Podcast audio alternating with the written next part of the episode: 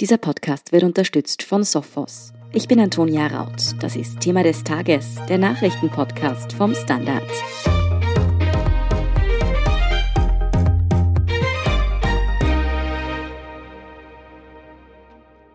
Wer sich in Österreich nicht gegen das Coronavirus impfen lässt, dem drohen ab 1. Februar Strafen. Die Bundesregierung hat angekündigt, eine Impfpflicht einzuführen. Denn noch immer hat sich ein Drittel der Bevölkerung nicht impfen lassen. Das Ergebnis waren zuletzt überfüllte Intensivstationen und täglich zwischen 10.000 und 15.000 Neuinfizierte, was zu einem neuerlichen Lockdown führte. Aber wie soll diese Impfpflicht eigentlich genau aussehen? Was droht Impfgegnern und Impfgegnerinnen, die sich auch dann noch nicht impfen lassen wollen? Und welche Parteien tragen die Impfpflicht eigentlich mit? Das erklären Rechtsredakteur Jakob Flügel und Gabriele Schandl und Sebastian Fellner aus dem Innenpolitikressort. Ela, die Impfpflicht soll mit Februar eingeführt werden. Für wen soll die denn eigentlich gelten? Da ist noch einiges offen. Also es gibt zu dem Gesetz, das dazu gemacht werden muss, noch keinen Entwurf. Auch die Begutachtungsfrist ist noch nicht angelaufen. Also in allem, worüber wir hier reden, stützen wir uns auf Ankündigungen oder auf Hinweise und auf Expertinnen-Einschätzungen. Es gibt natürlich aber schon Überlegungen, was da Sinn ergeben würde. Beim Alter zum Beispiel, ab wann man sich dann impfen lassen muss, ab Februar, da wird es zum Beispiel Sinn machen, natürlich sich an die Zulassungen zu halten. Also manche Impfstoffe sind ja schon zugelassen für Kinder ab zwölf Jahren oder Jugendliche ab zwölf Jahren. Dass diese Zulassung bald auch für kleinere Kinder kommt, ist zumindest erwartbar. Und da wird es natürlich Sinn machen, sich an diese Zulassungen zu halten. Manch andere Dinge Dinge oder Detailfragen können wir ablesen aus einem anderen Gesetzesentwurf, nämlich den für die Impfpflicht in Gesundheitsberufen. Die soll ja schon im Dezember kommen und dazu gibt es eben auch schon einen Entwurf, an den man sich, so wurde das auch von der Regierung angekündigt, in weiten Teilen auch halten wird. Das betrifft zum Beispiel die Ausnahmen für die Impfpflicht. Die sind da schon recht gut festgeschrieben. Die soll es zum Beispiel geben für schwangere Personen, auch aus dem Grund, weil für die, die Impfung momentan noch nicht offiziell empfohlen ist. Das heißt, es ist eine Off-Label-Impfung. Und weitere Ausnahmen gibt es natürlich für Leute, die sich aus gesundheitlichen Gründen nicht impfen lassen können. Das, so ist in dem Entwurf, den wir eben kennen für die Gesundheitsberufe, festgeschrieben.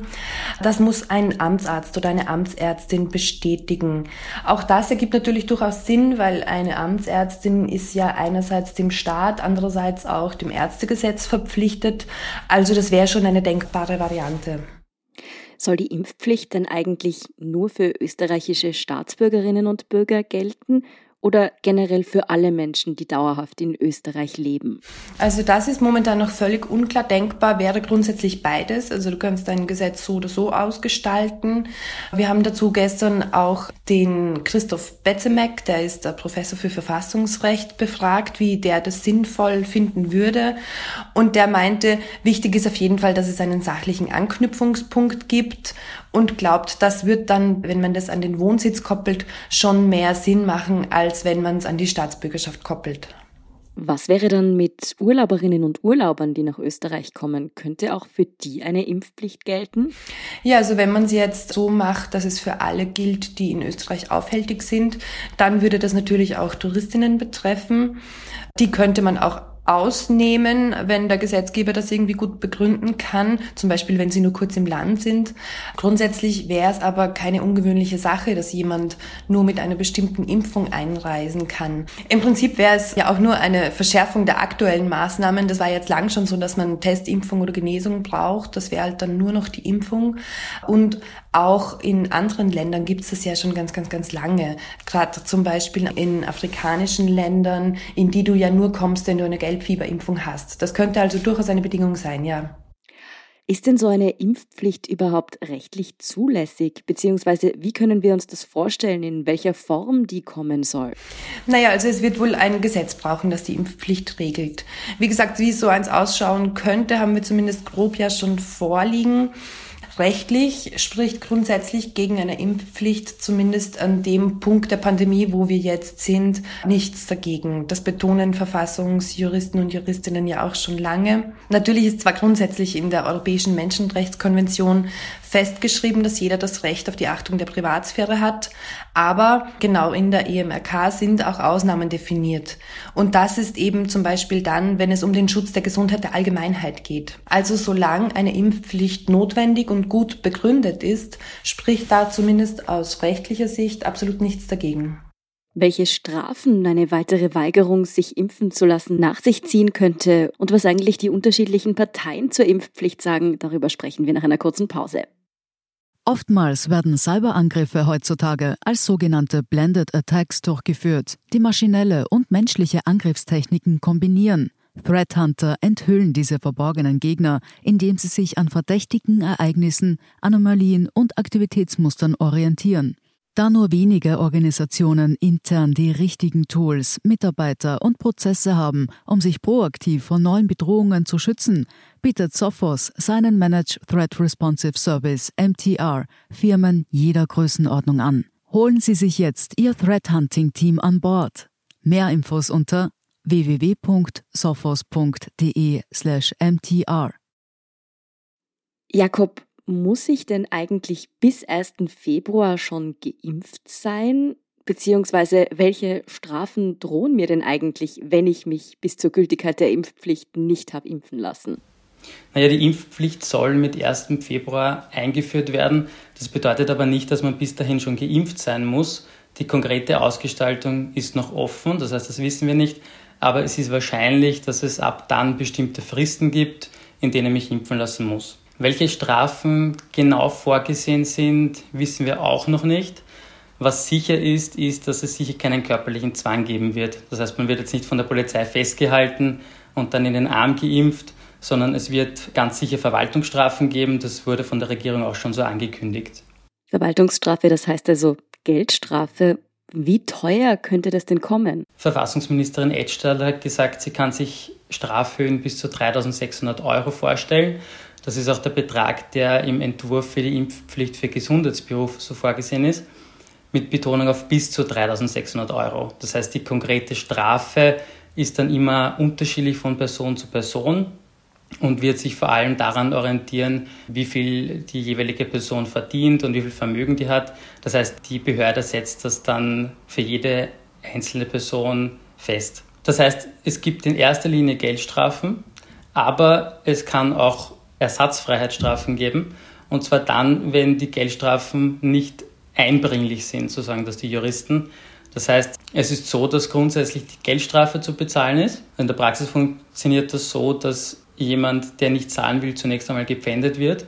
Das heißt, der Gerichtsvollzieher kommt und treibt das Geld ein. Allerdings jedenfalls nur bis zu einem Existenzminimum. Also das, was man zum Leben braucht, muss dem Menschen jedenfalls erhalten bleiben. Erst wenn die Strafe auch dann noch uneinbringlich ist, dann kommen Ersatzfreiheitsstrafen in Frage. Und auch hier ist im Entwurf zur Impfpflicht für Gesundheitsberufe derzeit eine maximale Dauer von vier Wochen vorgesehen. Auch hier gilt noch einmal, das ist ein Maximalwert, der nicht überschritten werden kann. Das heißt, im konkreten Fall bemisst die Strafe dann die Behörde. Das bedeutet aber, wer partout nicht zahlen will, der könnte dafür auch ins Gefängnis müssen. Der könnte, wenn er nicht gepfändet werden kann, das heißt, wenn er nicht genug Geld hat oder keine anderen Gegenstände, einen Goldring zum Beispiel, der verpfändet werden mhm. könnte, könnte er im schlimmsten Fall auch ins Gefängnis kommen, ja. Okay, das bedeutet, wer sich nicht impfen lässt, der muss mit einer Geldstrafe rechnen, die, wenn sie partout nicht bezahlt wird, auch im Gefängnis enden kann. Was passiert aber, wenn ich die Strafe dann eben bezahlt habe? Muss ich mich dann einfach nicht impfen lassen? Habe ich mich dann sozusagen freigekauft? Vermutlich nicht. Also es ist unwahrscheinlich, dass es mit einer einmaligen Strafe getan ist. Sonst könnte man sich ja, wie du es schon gesagt hast, praktisch freikaufen von der Impfpflicht. Also sinnvoller wäre es, und davon ist auch auszugehen, dass man auch mehrfach bestraft werden kann.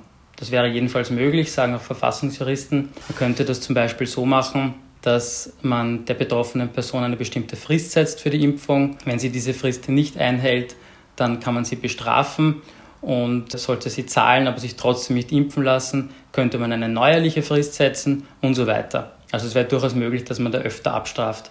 Wie würde sich die Impfpflicht denn auf den Arbeitsplatz auswirken? Könnte man dann seinen Job verlieren, wenn man sich nicht impfen lassen will?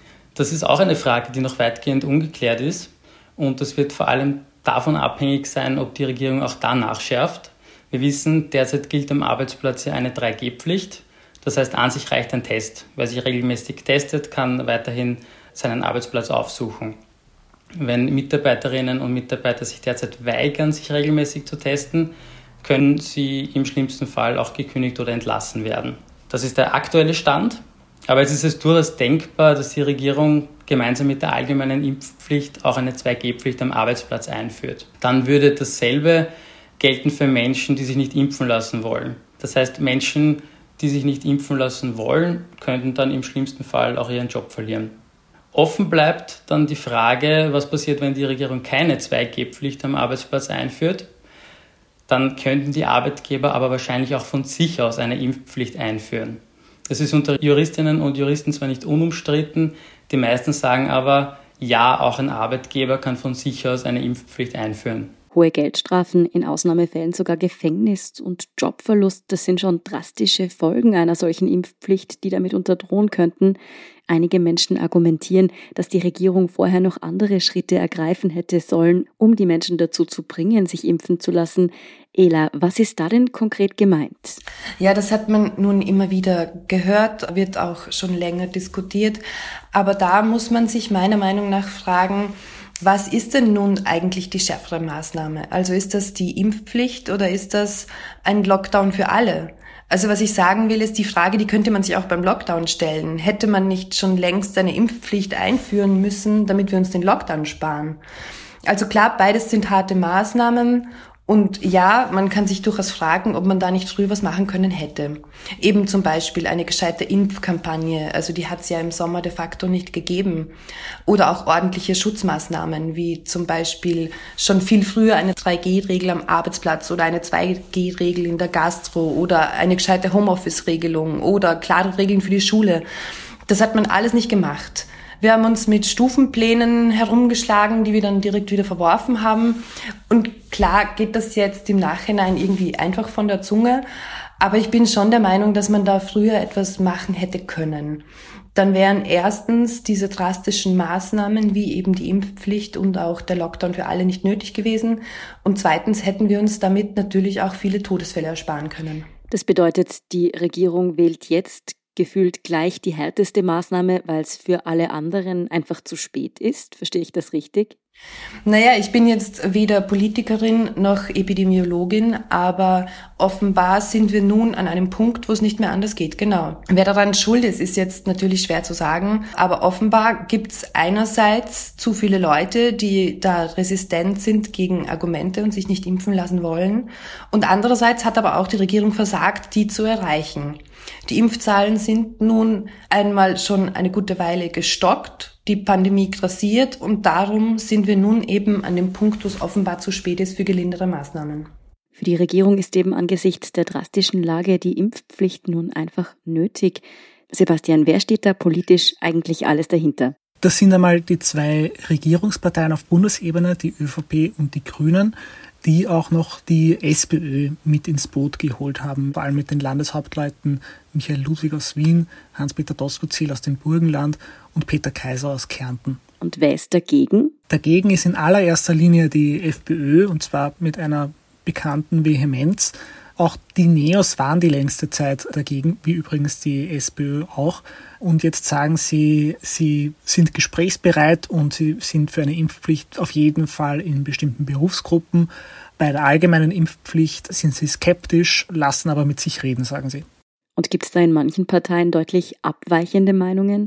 Sind da vielleicht Einzelpersonen unglücklich mit dem Kurs der eigenen Fraktion? Also wo es intern offenbar gerade recht heftige Diskussionen gibt, das ist die SPÖ. Da dürfte die Bundesparteivorsitzende Pamela Rendi-Wagner eine Debatte ausgelöst haben innerhalb des Parlamentsclubs, wo vor allem offensichtlich die gewerkschaftlich organisierten Abgeordneten sehr zurückhaltend sind, was ihre Unterstützung für dieses Vorhaben angeht. Und dann gibt es natürlich in jeder Partei unterschiedliche Stimmen zu unterschiedlichen Themen. Das ist irgendwie auch das Wesen einer Partei. Zum Beispiel bei den Grünen die ehemalige Bundessprecherin Madeleine Petrovic hat, was für Aufsehen gesorgt hat, Grußworte geschickt an die Demonstration der Impfgegnerpartei MFG am Samstag in Wien. Ich glaube aber, dass man diese Dinge nicht ganz so überbewerten darf, weil die Untersuchungen des Corona-Panels der Uni Wien zeigen, dass die Impfbereitschaft bei den Wählergruppen und Wählerinnengruppen dieser Parteien im Wesentlichen gleich ausgeprägt ist, also ÖVP, SPÖ, Grüne und NEOS und sich bei der FPÖ die Impfgegnerinnen und Gegner sammeln. Ela, bis Februar sind es ja doch noch etwas mehr als zwei Monate. Könntest du dir vorstellen, dass die Impfpflicht vielleicht auch ein bisschen als Drohkulisse funktionieren soll und dann im Endeffekt eigentlich gar nicht eingeführt wird? Also, dass sich bis dahin einfach so viele Menschen impfen lassen, dass die Regierung sagen kann, okay, scheinbar braucht die Impfpflicht jetzt doch nicht mehr, weil wir eh genügend geschützte Menschen in Österreich haben? Ja, auch das wird gerade hitzig diskutiert, genau. Also einerseits in der Bevölkerung und auch auf Social Media und andererseits auch in der Politik. Dass diese Diskussion so aufgeladen ist, halte ich ein bisschen für fehl am Platz. Das ist ja jetzt keine Drohung an sich, sondern das ist ein ganz logischer Schluss. Wenn sich genug Leute freiwillig impfen lassen, dann braucht es keine Pflicht. Ganz einfach. Und dazu kommt natürlich auch noch der rechtliche Aspekt. Also wenn das Pandemiegeschehen so weit im Griff ist, dass eine Impfpflicht eine zu einschneidende Maßnahme ist, dann kann sie unter Umständen auch gar nicht mehr verhängt werden. Aber ich bin schon der Meinung, dass es nicht schadet, für den Fall der Fälle jetzt erst einmal ein fertiges Gesetz zu haben. Sollte man ab irgendeinem Punkt plötzlich dann doch wieder eine Impfpflicht brauchen, sollte es denn tatsächlich so weit kommen, dass das im Februar nicht nötig sein wird. Und in Wahrheit muss man sich schon fragen, warum das nicht schon längst erledigt wurde, warum da nicht schon lange ein Gesetzesentwurf in der Schublade liegt. Ja, weil es diesen Gesetzesentwurf eben noch nicht gibt, können wir leider noch nicht fix sagen, wie die Impfpflicht dann wirklich aussehen wird. Vielen Dank für diese Zusammenfassung über das, was wir bisher eben sagen oder zumindest vermuten können. Ela Scherndl. Dankeschön. Jakob Flügel. Gern. Und Sebastian Fellner. Danke. Wir sind gleich zurück. Oftmals werden Cyberangriffe heutzutage als sogenannte Blended Attacks durchgeführt, die maschinelle und menschliche Angriffstechniken kombinieren. Threat Hunter enthüllen diese verborgenen Gegner, indem sie sich an verdächtigen Ereignissen, Anomalien und Aktivitätsmustern orientieren. Da nur wenige Organisationen intern die richtigen Tools, Mitarbeiter und Prozesse haben, um sich proaktiv vor neuen Bedrohungen zu schützen, bietet Sophos seinen Managed Threat Responsive Service MTR Firmen jeder Größenordnung an. Holen Sie sich jetzt Ihr Threat Hunting Team an Bord. Mehr Infos unter www.sophos.de/mtr. Und hier ist, was Sie heute sonst noch wissen müssen. Erstens. Der zweite Gewaltschutzgipfel heute Dienstag hat die jährliche Initiative 16 Tage gegen Gewalt in Österreich eingeläutet. Diese werden zwischen dem 25. November, dem Tag gegen Gewalt an Frauen, und dem 10. Dezember, dem Internationalen Tag der Menschenrechte, begangen. Innenminister Karl Nehammer und Frauenministerin Susanne Raab von der ÖVP präsentierten eine Studie, für die 777 Fälle untersucht wurden. Diese hatten sich zwischen 2010 und 2020 ereignet. Darunter waren 319 Frauenmorde und 458 Mordversuche. Eine deutliche Mehrheit der Opfer war dabei jünger als 39 Jahre. Sieben von zehn waren Österreicherinnen. In mehr als 80 Prozent der Fälle kannten sich Täter und Opfer. Die große Bedeutung der Tage gegen Gewalt zeigt sich allein in der vergangenen Woche. Innerhalb von fünf Tagen sind in Österreich zwei Frauen getötet worden. Zweitens, in Zusammenhang mit den Corona-Krawallen in den Niederlanden sind nach Angaben des Justizministeriums bisher über 170 Menschen festgenommen worden. Weitere Festnahmen würden folgen, teilte Justizminister Fred Krapperhaus am Dienstag dem Parlament in Den Haag mit. Am Wochenende war es in den Niederlanden in mehreren Städten in drei Nächten hintereinander zu heftigen Ausschreitungen gekommen. Auch in der belgischen Hauptstadt Brüssel hatte es Krawalle gegeben. Und drittens, Ex-FPÖ-Chef Heinz-Christian Strache ersucht seine Unterstützer via Facebook- und Messenger-Dienst um finanzielle Unterstützung. Er wolle damit seine horrenden anwaltlichen Kosten zwecks notwendiger juristischer Verteidigung decken. Gegen Strache wird seit der Veröffentlichung des Ibiza-Videos ja ermittelt. Ende August war er in erster Instanz nicht rechtskräftig wegen Bestechlichkeit zu 15 Monaten bedingter Haft verurteilt worden. Dagegen meldete er volle Berufung an. Wer dazu und auch eine Rezension zu dem Buch, in dem Heinz Christian Strache zu all diesen Vorwürfen Stellung nimmt, lesen Sie auf derstandard.at. Danke fürs Zuhören und auch all jenen, die uns auf Apple Podcasts oder Spotify folgen, uns eine nette Rezension geschrieben oder eine 5-Sterne-Bewertung gegeben haben. Und ein ganz besonders großes Dankeschön all jenen, die unsere Arbeit mit einem Standard-Abo oder einem Premium-Abo über Apple Podcasts unterstützen. Das hilft uns wirklich sehr, also gerne auch Freundinnen und Freunden weiterempfehlen. Verbesserungsvorschläge und Themenideen sind natürlich auch immer willkommen. Die schicken Sie uns am besten an podcast.derstandard.at. Ich bin Antonia Raut. Baba und bis zum nächsten Mal.